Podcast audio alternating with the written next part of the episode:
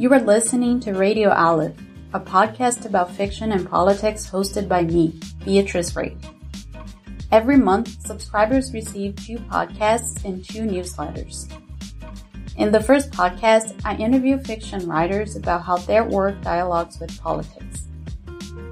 This episode comes with a newsletter that highlights the main points of the interview. In the second podcast, I discuss the relationship with politics in these authors' works with our recurring guest, journalist João Vilavich.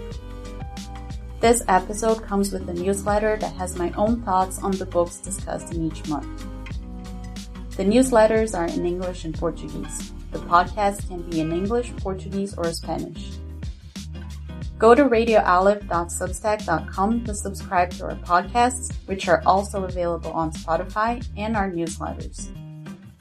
Radio Aleph is produced by Rafael Giangelis with the institutional support of Espaço Raso. This month's first episode features Puerto Rican writer Eduardo Lalo. I met Lalo in San Juan, where I took a one week vacation in October. I read his book Simone during the summer and became completely obsessed with his work. I will write more about this in the second newsletter you receive this month, but after reading Simone and two of his other books, I can say he now occupies a part of my brain. We talked about Simone, writing and reading, and also about the political situation of Puerto Rico as an incorporated territory of the United States. Lalo writes a lot about invisibility, a theme that has been very dear to me since college.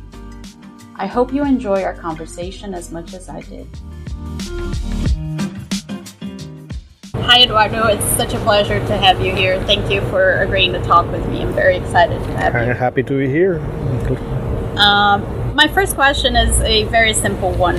Why do you write? Um, and I ask this because in the book Simone, uh, the narrator presents two different reasons for writing.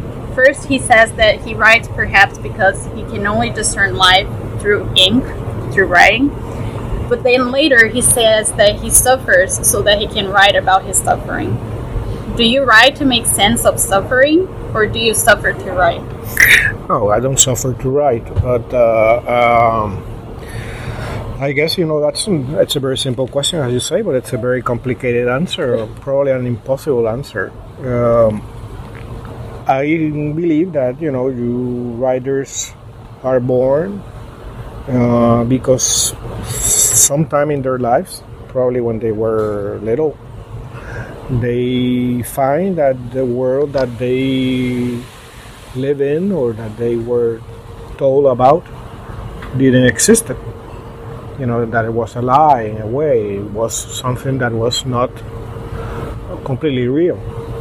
And that's a general human experience, you know, that happens to everyone, unless you have a, you know, some kind of unconsciousness, you know, and that's in a way a definition of suffering, of pain. And life, it's associated with pain. Uh, but maybe the writer, the writers uh, have a more keen uh, consciousness about that, and since they have that, they try to to find the other answers. If if if, if life were a puzzle, let's say, and um, you find that uh, there are little pieces that are missing or that are from another puzzle. So you have to reimagine, let's say, the, the puzzle throughout your life, and you never get to finish it. And so you do like uh, drafts of, of that uh, puzzle. That's you know the type of writing that I do. Uh, of course, there are writers that you know they are just, just provide entertainment, and that's you know that's that's okay. Well, that's that's not my area of interest. Let's say. And I think that discussion appears at the end of Simone. Um, Yeah, in many ways, you know, and uh, part of the puzzle for me is that I come from a, you know, a colonial situation. Uh, um, Puerto Rico is a colony of the United States, and before it was a colony of, of Spain. So uh, this culture has lived in an, in an unequal s- status, you know, comparison with you know its metropolis and we have, uh, you know, since you have uh, any memory, a Puerto Rican or any other colonial subject uh, has been told that what he is, it's like a second class citizenship, it's a second class humanity.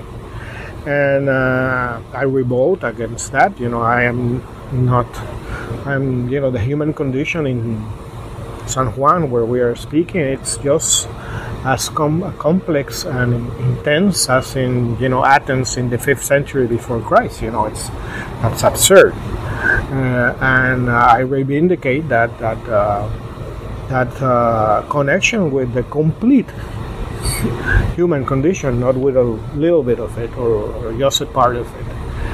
And um, since we live in, in a world where uh, the distribution of cultural goods uh, it's dominated by a few countries. You know, that's uh, also a way of injustice and a way of uh, colonialism. And uh, that last pages of Simone, in a way, try to dramatize that. And in, you know, the novel could have been written without that scene at the end. It would have been maybe even better in literary terms, who knows. But I wanted to keep it because I believe that uh, it's was important to understand the pain of some of the characters, why they were so vehement in, in their positions against the you know the foreign writer that arrives in doing his writing, uh, his author, his book tour, you know, in, in San Juan. Uh, in that way, you would I think the answer to this is yes, but uh, uh, I'm, I'm going to ask because I want to know how you see the book. But the book, do you see it as autofiction? Is that how you are situated? Well, I'll tell you an anecdote. Okay. When um, the um, I always tell this when the people ask me that when the book was pre- presented uh, in Buenos Aires because you know the publisher is, is there in the Buenos Aires Book Fair, which is an enormous and uh, enterprise. You know, there's it's a more than a million and a half persons attend the fair paying the fee to enter in three weeks. Wow. You know, it's, it's more people than going to the football stadium. You know, and, um, so it's a it's a huge uh, thing, and they have like this big. Um, uh, rooms where they do activities in, and one of those big rooms the, the novel was presented and there was uh, you know quite a lot of people and when the event finished you know like always people come to talk to you or to, for them to for me to sign their book or stuff like that and i perceived that there was a woman you know you know uh, with some years let's say in the 60s in her 60s you know glancing at me, you know, with a lot of intensity. And when I free myself from the people I was talking to, she comes directly to me, and you know, a few steps before she arrives to, to where I am, she be, begins screaming to me and saying that I am a bad person, I am a bad man, that I should have, uh, you know, I should feel ashamed of myself, that I am a coward, and you know, I'm in Buenos Aires. I don't live there, so I'm quite concerned. You know, this crazy woman is coming to me screaming in a public event.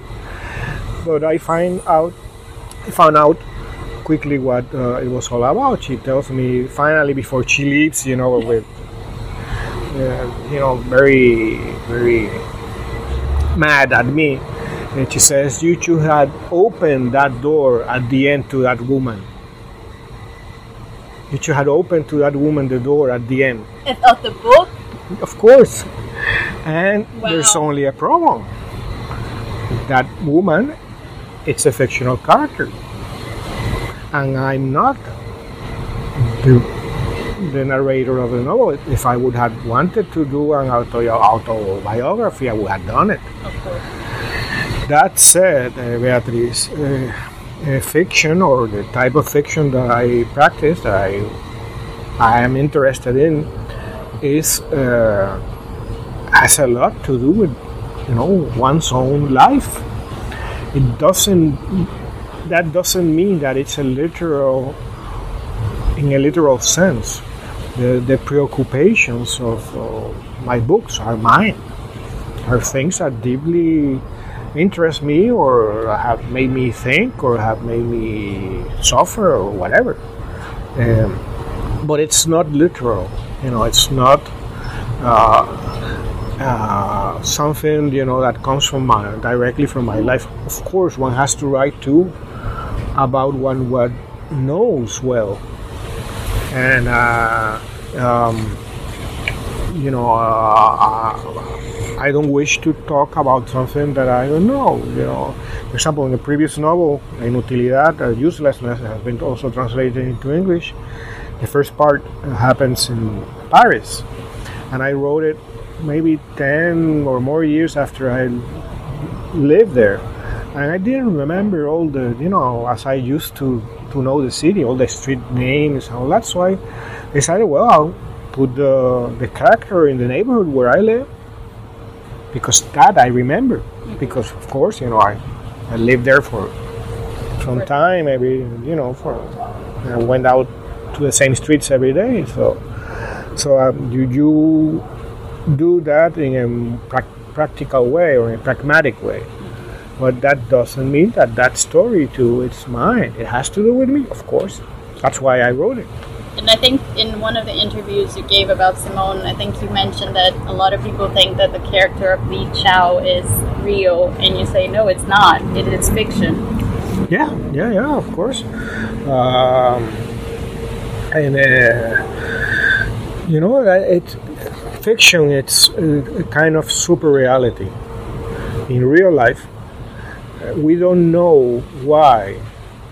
Uh, let's say a, a, boyfriend, a girlfriend, a friend, uh, some uh, a co-worker uh, doesn't speak to us. We might have some idea, but since we don't have the complete picture, we invent one because it creates so much anxiety. That the void creates so, so much anxiety that we invent a story 99.99 times percent of the times it's wrong. You know, uh, you know, all the parents of the world, you know, the child, their kid doesn't arrive at time, think that you know they were was kidnapped, uh, crash, whatever, you know, and all the uh, possibilities, and at the end, that's not the what happened. But in fiction, if it's well done, all the um, you have you have the whole story. You know more than the characters. So you watch from the outside, and you are having a very intimate experience. In fact, reading is the most intimate experience that I, I believe that you know we humans can can uh, live. Even you know the greater intimacy one can have with another person, a lover, a friend, a parent, isn't as intimate as when we read. You know, because literally we are within one, one ourselves, and uh, and it's we are sometimes greatly moved by a person which the majority of the times we don't know and or is already dead. And at the moment of reading, it's completely alive. It's dramatically alive. You know, especially you have you know a very passionate uh, reading of something, of a text. You are, you know, uh, probably living with that person in a more intense way that if you were with him or her in a real life situation. Mm-hmm. Because you, you are within yourself and it, it, you, it, it's your own mind that you are exploring. And in that sense, um, that's what happens. You know, uh, Li Chao, and you know, I am very happy about that because I'm very fond of that character. You know, for many people has proved has proven like a necessity. You know, they want to believe that uh, such a person, such a character exists in real life, and they want to associate it, associate her with me as if I had a real relationship with with that person, which, as I told you, it's it's, it's not the case. Uh, your relationship with someone in the book is uh, very strong, as we were discussing before in our conversation. Um, and there is one interesting part that you talk about an autobiographical city um, that I think is very, very beautiful. How is your creative process given how much of someone appears in Puerto Rico in your writing? Mostly San Juan. You know, if uh, if you see maybe you some other time you would see um, a book uh, which is called uh, Los Pies de San Juan, which is since I also since I'm I'm also a visual artist. Uh, was a book that uh, that has also photography and um, and um, grabados, uh, movie like um, I forgot the prints. Mm-hmm. Uh, uh, and, and drawing and stuff. And it's it's it's it's, it's an essay about San Juan, about living in San Juan. And um, there are other books in that, you know, there are also photographic essays and a text, you know, um, and they are all very much connected to San Juan. Um, I wanted when I did uh, uh, Simone to have a book where a novel where uh, the city of San Juan will be almost like another character. Uh, that you will feel, you know, a certain uh, presence there. So that was intention. Yeah, but at the same time, uh, everything I do it's improvisation. You know, in fact, when I started writing San uh, Simone, I didn't know what is what it was going to be. And uh, at that time, you can see it in YouTube because it's there. If you put Eduardo Lalo Donde, it's a, it's a video, uh, an art video that I did. It was a commission for from the Museum of Modern Art in, in San Juan. Uh, that has, has played in Brazil, in Europe, in Latin America, in many museums. In, and uh, part of the text in that video comes are some passages from Simone. But at that time, when I was working on that project too, I didn't know exactly what was going to be that writing that proved to be Simone. Mm-hmm. So I didn't know still if it was going to be an essay or I thought it was going to be uh, fiction because I was working within you know the framework of, of fiction. But uh, it was still not clear. And so a word, you know, a, a passage comes, and then it, you know, another one is connected to that one, and I begin building that way. In fact, uh, when I was writing the, the original manuscript, I didn't know who was the person who was saying sending the messages. Really? Yeah, I did, have That's no idea. I was like in the position of the character. Uh, well, I, I, knew that I had, you know, sooner or later I had to put a, a name, you know, a, some characteristic to, to that person. But uh, I didn't know if it was going to be a. What, what was the nature of going to be? At a certain moment, I thought, well, it has to be a woman. And at a certain moment, like an intuition with no rational uh, process involved, uh, well, it has to be a Chinese woman, and it has to be a person with a certain sexuality, like a frontier, you know, something ambiguous in a way. And uh, I began then working in that that that that, that uh, direction. I, I asked the question too because I think, especially in the beginning of the book, and I know that this is present in other uh, in your other work. Um, there are some parts of the book that, that feel like it's uh, coming out of you note taking, taking notes across oh, the city. Course, yeah. yeah. Well, the whole novel, uh, it's a notebook. There's not a single moment. Right. There's no chapter division or anything. Yeah, uh, no, and, and the action, you know, what you are the reader is reading, it's what the, that character wrote in his notebook there's never an action outside. You can say there are two times. You know, like the first half, it's like you know the writer's notes. He's you know he's walking here or going somewhere, and he sees something, he writes about it. And then the second part, after uh, Li Chao uh, has left him, he's alone. He passes, he says, so you know, he passes the nights, spends the nights uh, writing about the past, you know, about, about their relationship. So it, becomes more narrative because of that, because he's, he's trying like to make sense of what happened and he's relating it. He's he's telling telling them the story to himself in a way, and uh, at a certain moment, uh, Li Chao reappears, and he continues telling the story. Yeah, that's an interesting perspective. Uh, talking about Li Chao, um, I have a couple of questions about the character uh, herself. Uh, she is portrayed as somebody who's invisible, um, and uh, someone who, and she says that that she seems as a Chinese woman, uh, and she has questions about whether she should engage with any artistic um, activity, given that she is invincible.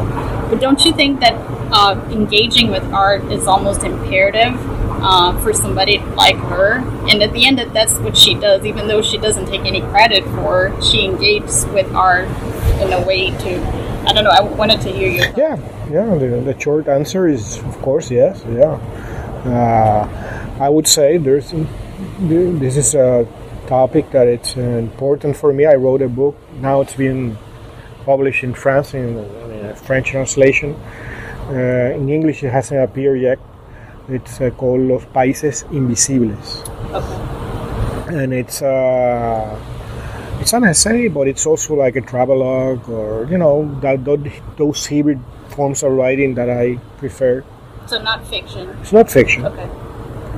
And, and and that's funny because you know there you know I, I make like a pact with the reader uh, in an essay you know I don't tell everything in an essay but what I tell for what it can become you know it's the truth you know, if I say that I moved from point A to point B, that really happened. That really happened. But people believe that less than the fiction because of what I told you before. You yeah. know, that super reality that creates fiction. Yeah. Uh, but in Los Países Invisibles, I I discuss, you know, that question of invisibility, and invisibility it's, I think, the, the condition of most of humanity. Because it's it's a continuum visibility invisibility you know. Everyone has uh, an image of london or uh, or of rio. Mm-hmm. but uh, you go to you know some city in brazil of two million people i don't know which one you know manaus or whatever and most people don't don't even know where it is that's invisibility I remember a friend, an American girlfriend that I had very for a very short time. That uh, you know, the, it's a great example of invisibility. She told me once that her favorite music was reggae, and I told her, "Well, that's great. That's from the Caribbean. That's from Jamaica."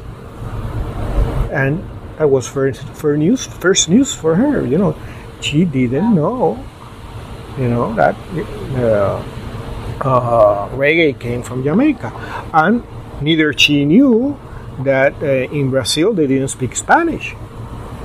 I, you know, you're talk, you have to get that. Of course, that's invisibility. You have a country of what 250 million with an enormous influence in the world, uh, and people don't see it. Whereas you have an idea of Switzerland, even if it's completely fictitious. You see Alps and chocolate and stuff like that, uh, watches and, and blonde people, and uh, you could be in Burundi and you have an idea of, of Switzerland. And uh, those, you know, it's it, it, visibility or invisibility are mechanisms of, of domination and uh, that's what I try to point out and to analyze in that book. And in a way, I try to also to delucidate, let's say, that topic in, in, in Simone in the novel. Uh, Li Chao, it's a Chinese girl, you know, if you San Juan in, in all Puerto Rico, you know, there's like a fixture, you know, there's a Chinese restaurant, Chinese criollo, Chinese Creole. It's not really Chinese food. It's you know the adaptation to the Caribbean. Like the, Tex-Mex. Oh yeah, yeah. Way I, I, I think it's uh, it's very different, but you know, yeah, it's some kind of you know, of mixture. In many ways, it's it's what um, Puerto Rican or Cuban or Dominican thinks Chinese food is. But you know, in Chinese food, I don't believe it in that. In you know, in Shanghai they eat uh, tostones, you know, and you can buy or mofongo, which are typical Puerto Rican foods, uh, they, and they are in every Chinese restaurant. But it, you see there the Chinese mostly, and they are invisible. You have no connection with them. You don't, you don't see them as a as a fellow worker because for the most part they work in that environment, a very endogamic uh, environment. So if someone wants to express himself like Li Chao, she has a great handicap in front of her. Uh, what you said about invisibility being correct me if I'm wrong, but you said invisibility is a form of domination. Yeah. Yeah. Uh, in the book that I'm reading right now, Intemperie, you said that you want to lead. To, your goal is to, and I'm paraphrasing you. That's not how you write it, but that you want to live outside of the structures of domination. Um, can you do that? Have you been able to? No, but uh, that's a form of provocation. Um, in a way, you can. You know, what's the, the structure of domination? In our case, it's mainly what we call the West, you know, Western civilization. I'm sure that in Brazil or in the United States or here, uh, you are taught if you, you if you were taught in high school, let's say you know world history or, or it was the history of Europe. You know, first of all, there are no women. There are no Africans. There are no people from Oceania. There are no Latin Americans. There are no Indians. There are no Indians. I mean, you know, pre-Columbian Indians and Indians from India. Um, and um, and we are accustomed to validate tremendously some of those cultural productions and ignore completely other productions. Uh, so, in terms of writing, let's say, which is what I mainly know, in a way, you know, I can live uh, outside of uh, that domination in terms of what are my uh, admirations.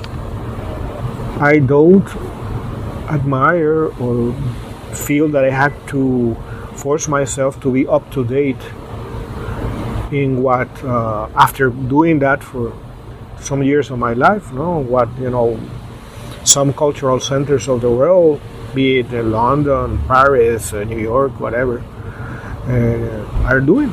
Because really, it's no big deal. You know, it's a, a very mediocre American writer can get 40 translations because he has agents, because you know the presence of English, because of the prestige associated with you know being uh, uh, American or whatever. I don't remember if it's in, Intemperie or in Donde, another book, uh, where I say that you know the proposition, uh, uh, let's say you know a German or French philosopher, it's perfectly understandable, and you know, and everybody understand that. But if you say a Bolivian philosopher, or for that matter, a Puerto Rican philosopher, or a Congolese philosopher, or a Brazilian philosopher, it's a joke. And it's the same linguistic proposition. It's a noun, the same noun, philosopher, and an adjective, you know, that denotes uh, a belong, uh, uh some national background. One, it's a prestige. You know, it's like a, some kind of a vineyard that has, you know, these grapes, great uh, grapes and you know they should be great because they are German or French or Austrian or whatever. And then there's these grapes where grapes are not supposed to grow.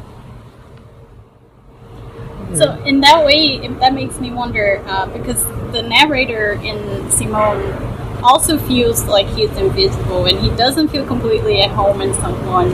Um, and you has you also have the character of Glenda who immigrated from a Latin American country to here um, it's so it, it is not immigration that I'm asking. It's not poverty. What makes us invisible? You think it's this West division? Is that what you're getting at? Well, that's that's uh, probably the more powerful reason. It's that one. of course, poverty. Of course, uh, inequality. Of course, many other factors come into effect. But uh, you know, invisibility. It's not. As I told you, you know, it's the most generalized human condition.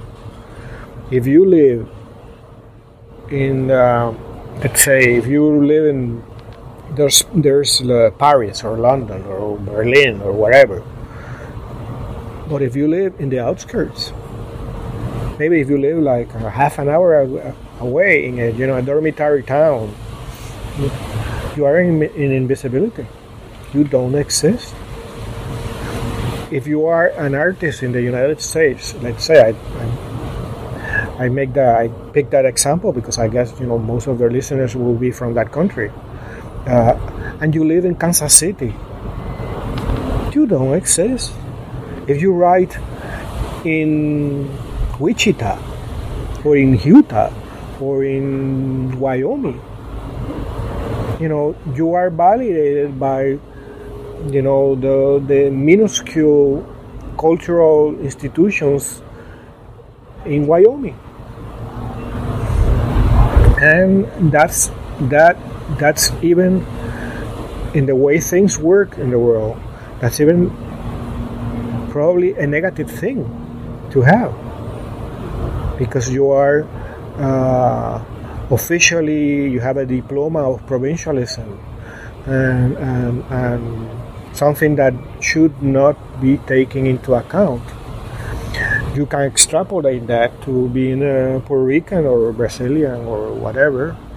Uh, you had to be 10 times better to for someone to say, wow, that, that guy does something interesting. Because the world it, it's organized through invisibility invisibility in that system of domination for mm, the 90% of the population of the world to say that if you come from certain places, you don't have to read that guy. You know, yesterday, the Nobel Prize for Literature was given to a Tanzanian. Yes. A Tanzanian that has lived in London or in Great Britain for the last 40 years or so. I don't know his work, I had never heard of him. Uh, he's probably a very important writer. That's that's you know put that as a given. Uh, but um, he's not from Tanzania. He's been living in London. I see. Yeah. Um, my last question about the literature part, and then we'll move to politics, is there is one moment in the book, Simone, that the invisibility seems to disappear, which is the sex scene um, that you talk about uh, how at that moment they go to a world beyond time and identity. Uh, but then, and here's a spoiler. Uh, I hope people haven't read the book when they they listen to this. But they the narrator and Li Chao break up. So even of course, yeah, of course. that's not a spoiler. uh, so even if that is uh, that that is the relief, right? The the way that we ameliorate is invisible invisibility is through love or sex. So are some people just destined to be invisible? Do you think, like people like us who are not at the center of the world? Well, we are not destined to maybe to to nothing, you know, to anything. We can um, create maybe in some, at least at some level, our own destiny.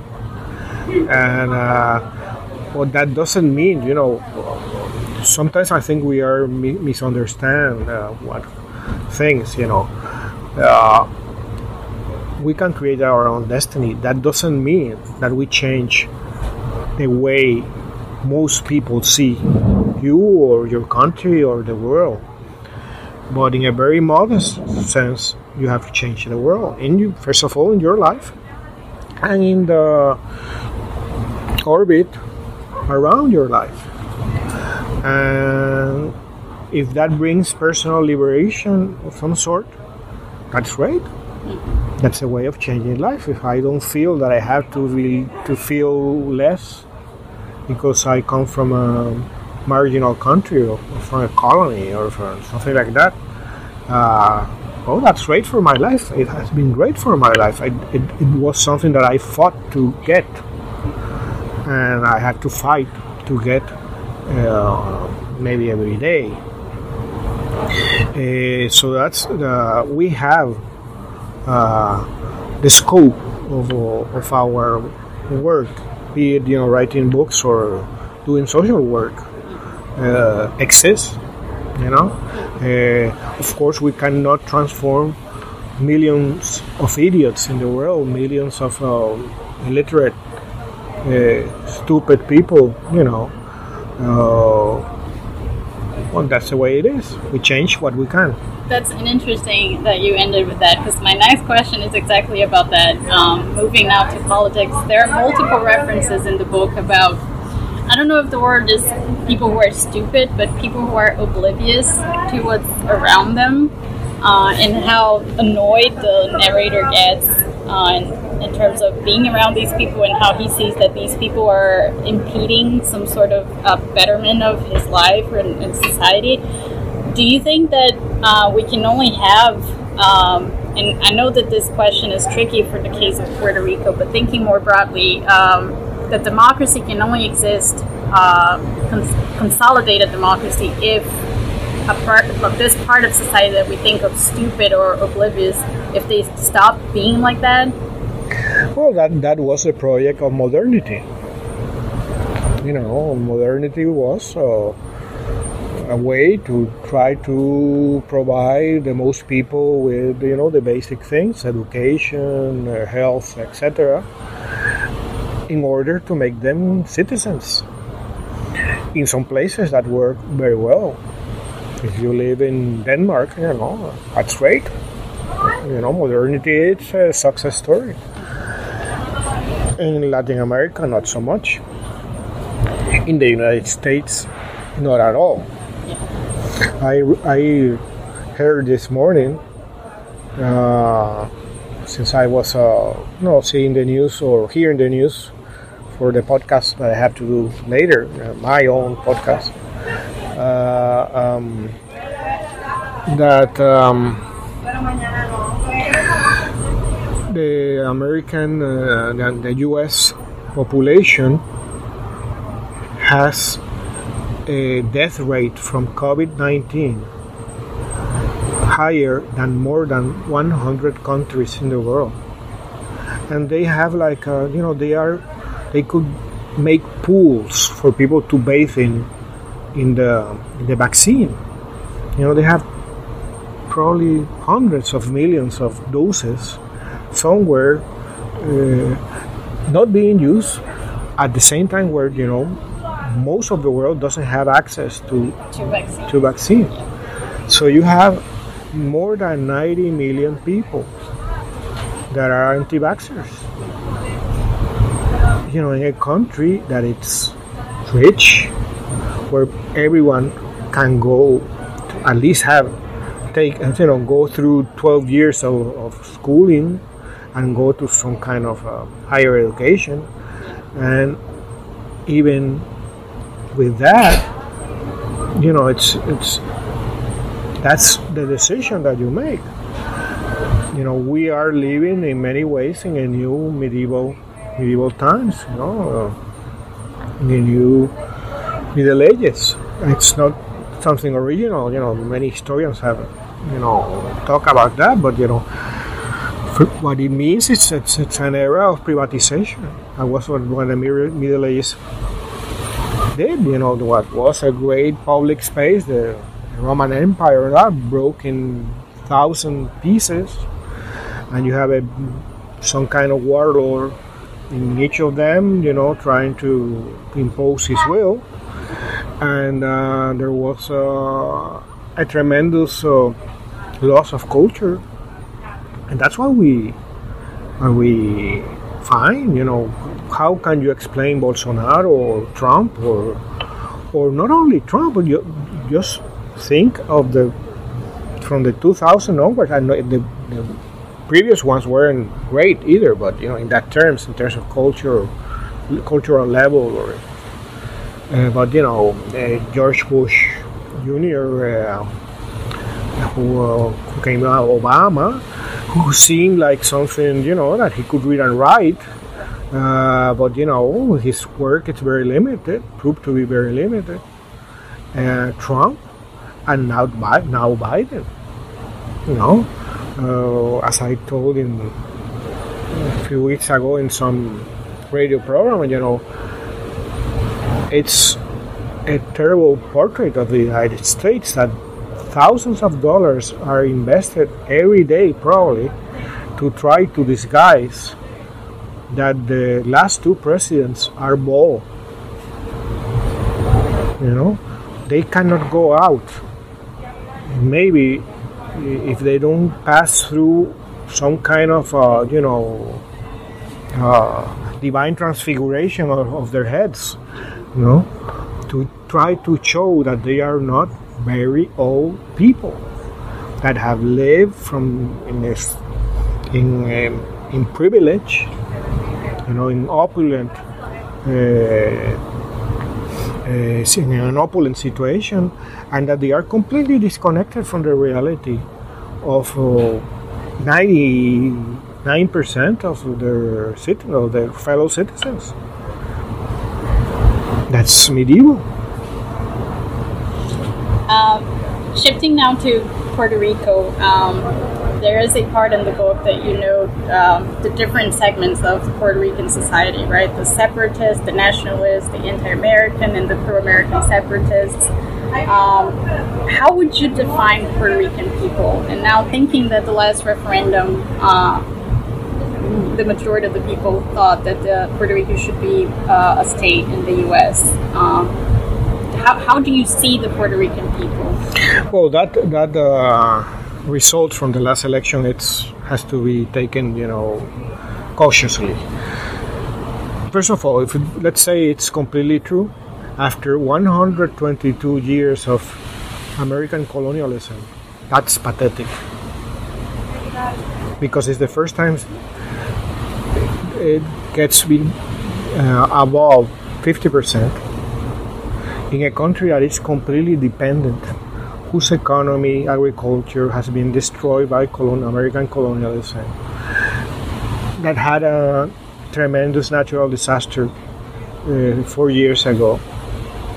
We're still, you know, we are waiting for funds and stuff to for rebuilding, and uh, where the two principal parties are colonial and colonialist, and they have the political parties. The political parties uh, they are not for statehood. They are colonial and colonialist. They want the colony. So, uh, what is the difference there? The difference is that what they want is what exists now, because there, in that setting, they have lived very well through corruption. Uh, and uh, it's the statehood is just like uh, you know for some people uh, they sell a statehood that doesn't exist you know for most people, Puerto Rico, that are for statehood in Puerto Rico, what they believe statehood is, is like to to to uh, coger de tonto, no? To to how you say that? To to make uh, take the American as a stupid, you know, that they, they gave you this, and so they have to send sí. us money. Sí, sí. Uh, uh, and that's uh, the idea, no dependency, which is a terrible thing, and that statehood never was on the table for Puerto Rico since 1898 to today. You know, and then we could go into the what they call the insular cases and all that. Uh, the American um, uh, judiciary system invented jurisprudence so that it could discriminate against its colonies. And those are the insular cases.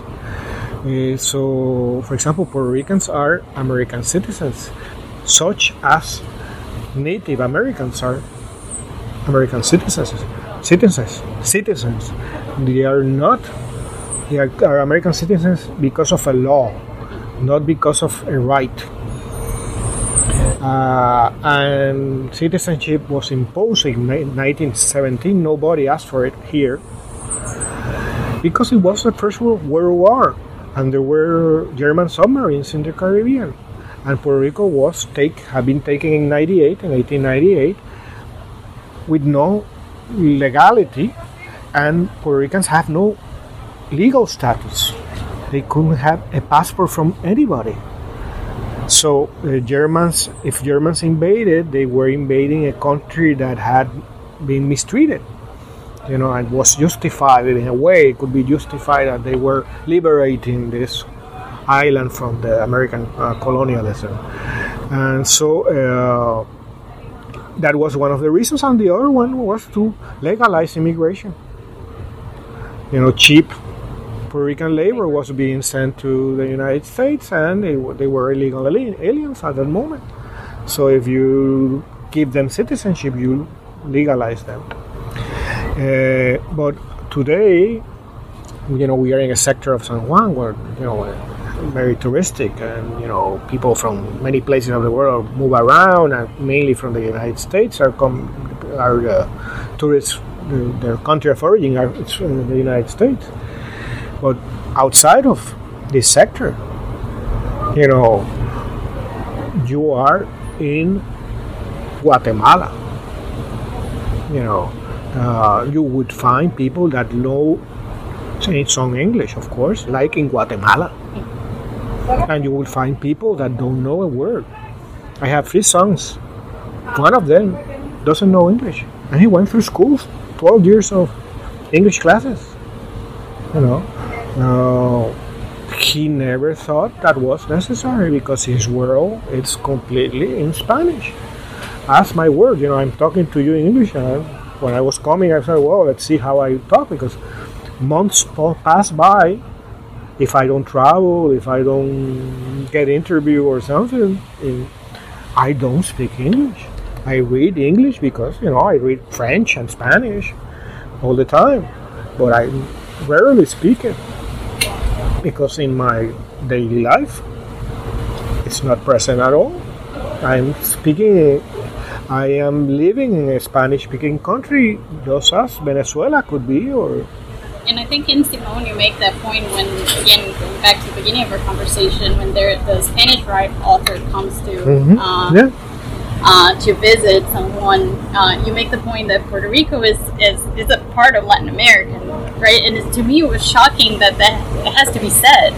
Yeah, because you know, in, in popular, you know, in that world of invisibility, what gets seen as Puerto Rican are mainly.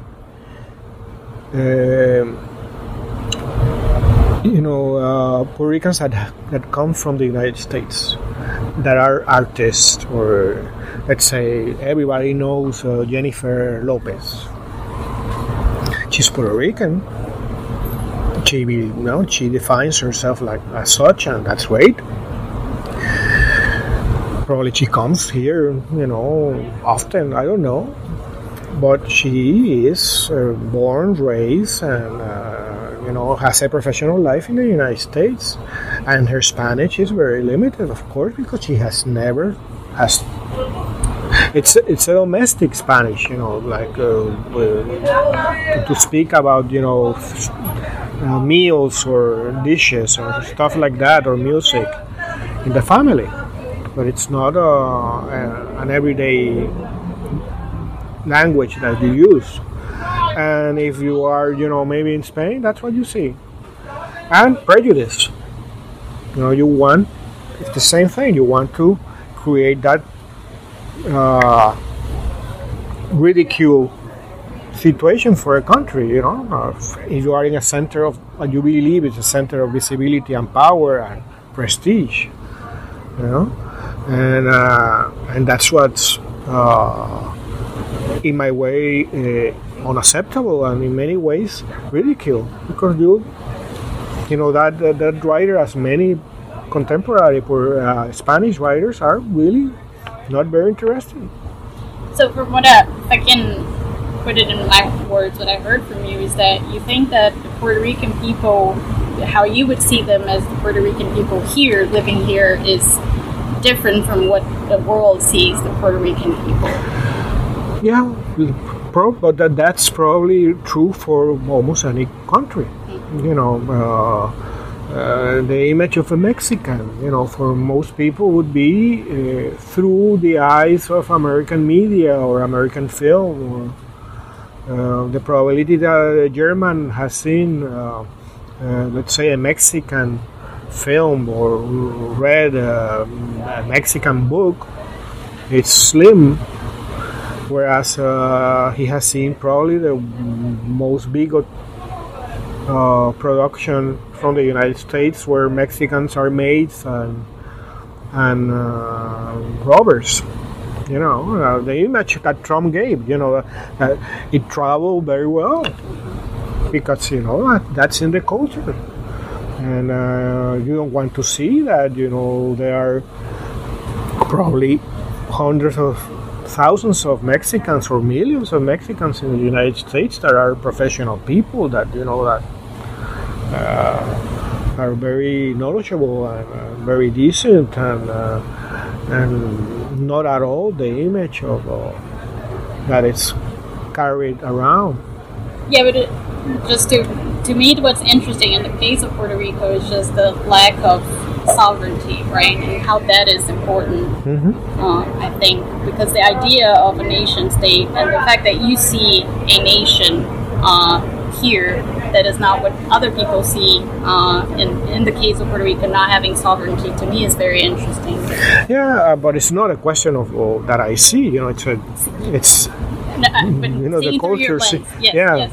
Uh, even the people that uh, would adopt adopt you know a very colonized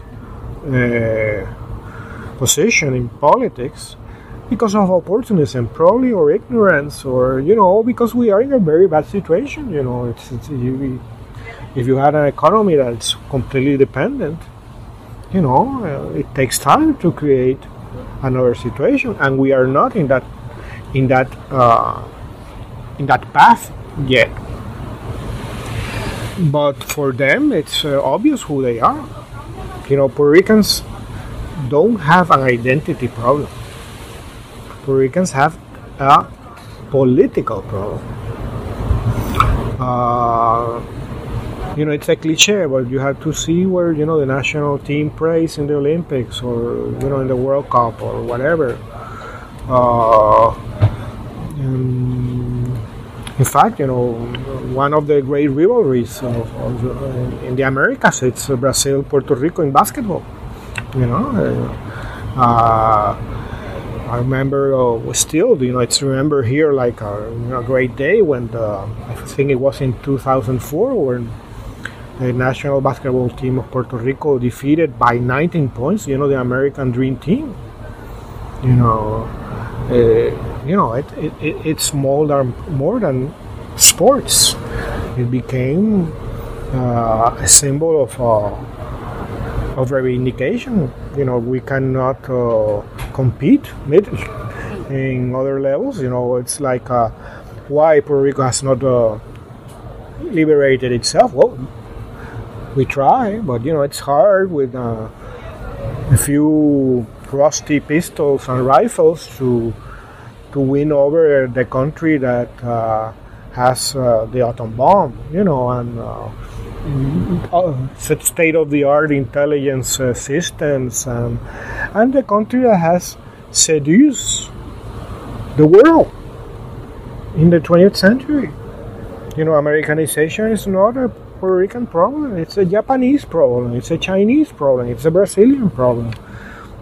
You know, the music, one of the things about Brazil is that its music has uh, been like a dike, you know, uh, which is, remember when I went to study uh, many years ago to Europe, France, uh, it shocked me that in, on the radio there was only music in English. You know, I, I told myself, well, I live in an American colony, and most of the music that I hear in the radio is not in English. It's, it's either Puerto Rican or Latin American, but uh, you know, there's a much greater variety. Whereas in a country that is supposed to be so culturally rich and independent and so nationalistic, uh, they just hear, you know, the most mediocre groups and stuff, and they believe that they are great. Uh, I have two more questions. Sure. Um, uh, still about the conversation, I really like. I know that you said uh, when we started talking that you're we're not sure about uh, adding the conversation with the Spanish author Yeah. to the book, but I really like the conversation. Um, in, in- there is a part that you write that literature has never pretended to be fair. It's not a civil code or a democratic regime. The reader also inhabits a geography which creates a politics of passions. Literature is still one of the few arenas where it is possible to practice an elegant and constructive terrorism. What do you mean by a politics of passion, and what is the elegant and constructive terrorism that literature can practice? Well, maybe especially today, it's becoming even more intense. Uh, the idea of uh, rights that you have the right to to express yourself, and that's you know I believe very much in that. But that works in other levels of citizenship, but not in arts. In the arts, uh, because you are from a, an- a minority. You know, this is a very American thing, which is, I think, believed very bad. You The know, rights framework? the rights, you know, idea because it's such a uh, racist culture. You know, uh, you had to create, in order to get some visibility, you had to create uh, labels. You are not a writer. You are only a writer if you are a white writer. And you belong to American literature. Even if you are a Polish and I arrived two years before, and you write in English, you are an American writer because you're white. But if you are an Afro Afro American that uh, has lived your, you know, your previous uh, generations for three centuries in the United States, you're an Afro American writer.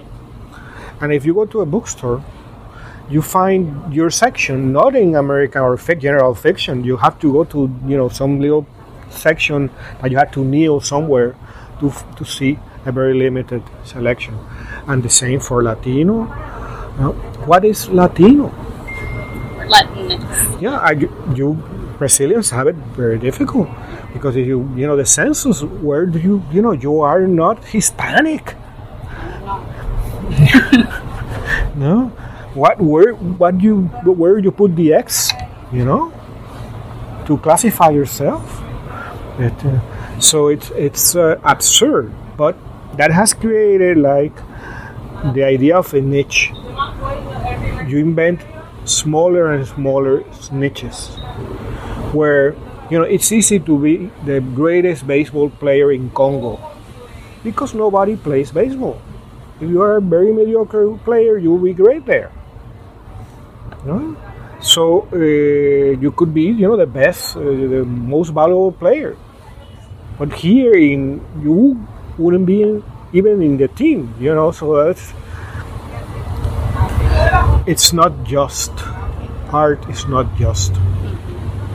Uh, it's it's not just first of all because you know your value is determined by other people and they are mostly unjust especially because of invisibility visibility and all that stuff and not only that you know it's you know it's you know, the history is full of artists that were not recognized in their lifetimes. Uh, and there's no uh, privilege for just trying. Here, you know, there's you don't get points for trying, and that's it's very cruel. But that's the way it is. And by the same token, art or certain art, artistic discourses or literary discourses are very question the world in a very uh, hard way and they don't have to be just they have just to be to to transmit the drama of uh, human condition And so is that the elegant and constructive terrorism? yeah Yeah. has nothing to do with putting bombs and Um, my last question is uh, there is another quote in the book that is a literature is more than a pile of books. It has to grapple with something. So would you say that if we ever get to a point that we have good politics, uh, is that bad for literature? Probably. Probably, yeah. It, it happens, you know, uh, when you have a dictatorship, you know, uh, let's say when uh, Franco was in Spain, you know, uh, there was the myth. The, the, the, self delusion, maybe. There were many uh, Spanish writers that there was uh, this great literature that was kept, has been kept secret and it's going to come out when you know when uh, finally you know Franco dies and and democracy is back. Democracy came back. No great literature came with it. Uh, and uh, the Soviet Union, let's say, you know, there was great prestige in, you know, dissident writers, uh, Solzhenitsyn, many others. Name a Russian writer today. They are there, but they are invisible. And uh, Europe, in general, you know, uh, it's a very comfortable place to live. People suffer, there's human condition, there's all that is there. But uh, it's not lived within the same intensity, maybe, and it's not seen with an equivalent intensity. So, by that token, then, for instance, in Brazil, that should the best be the best time to write right now. Maybe, Yeah. maybe. But uh, I would say that in countries such as ours, it's always the best time because you know it's not Bolsonaro. You know, it's uh, There's uh, always- there's always so much injustice. There's always there there they are countries that have been built on profound inequality, and. Uh, Such as Brazil. yeah, and it could be. I could say the same thing about Puerto Rico Yep. or any, almost any country. Maybe you can say that too about uh, Germany, You can definitely say that about the U.S. of course. Uh, and there with uh, a- an enormous deal of uh, enormous amount of uh, unconsciousness about it. Uh, but in, maybe you can say that as I was telling you about Germany or France or of course. But since there's a certain level of prosperity, and since there are uh, a certain uh, a number of institutions that are, you know, have, have health that provide for, for its citizens, you know, with opportunities, it doesn't feel the same way. If you are uh, a, a cayapo in Brazil, you don't have institutions. Even the FUNAI doesn't represent you. Uh, really, you know, there's a white guy in the FUNAI who tells you what if you are Indian enough.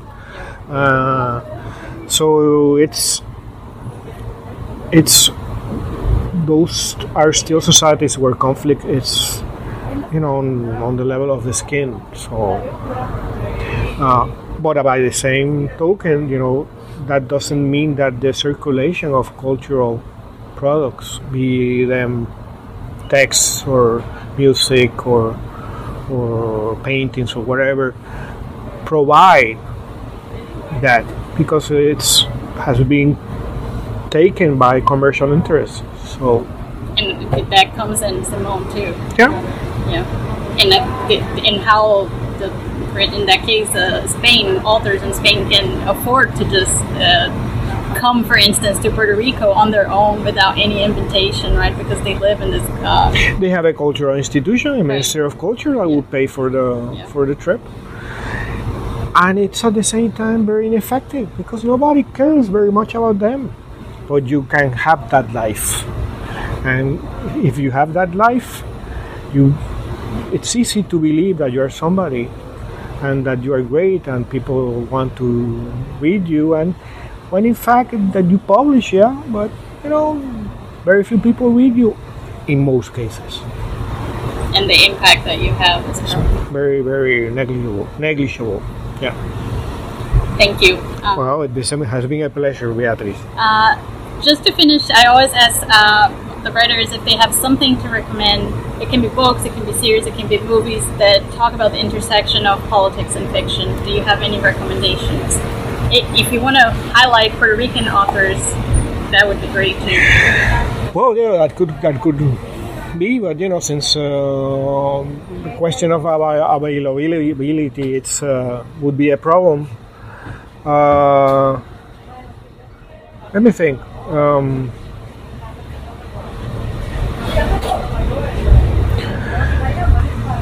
Well, listen, it's not a thing that I do often because I rarely see them, but I saw a series in recently that's a German series based on uh, novels by by an author whose name is Kutscher.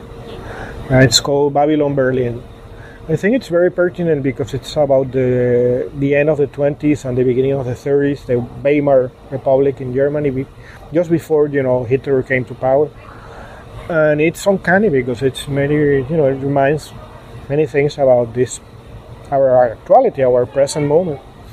Uh, and it's it, it's very well done. So and the politics are there. Uh, besides, you know, a great story. So. Okay, cool. Okay, thank you. You're welcome. Don't forget to subscribe to our podcasts and newsletters on Substack by going to radioaleph.substack.com. You can also find our podcast on Spotify. This project has the support of Espaço Rasgo, a Brazilian institution that promotes arts and knowledge.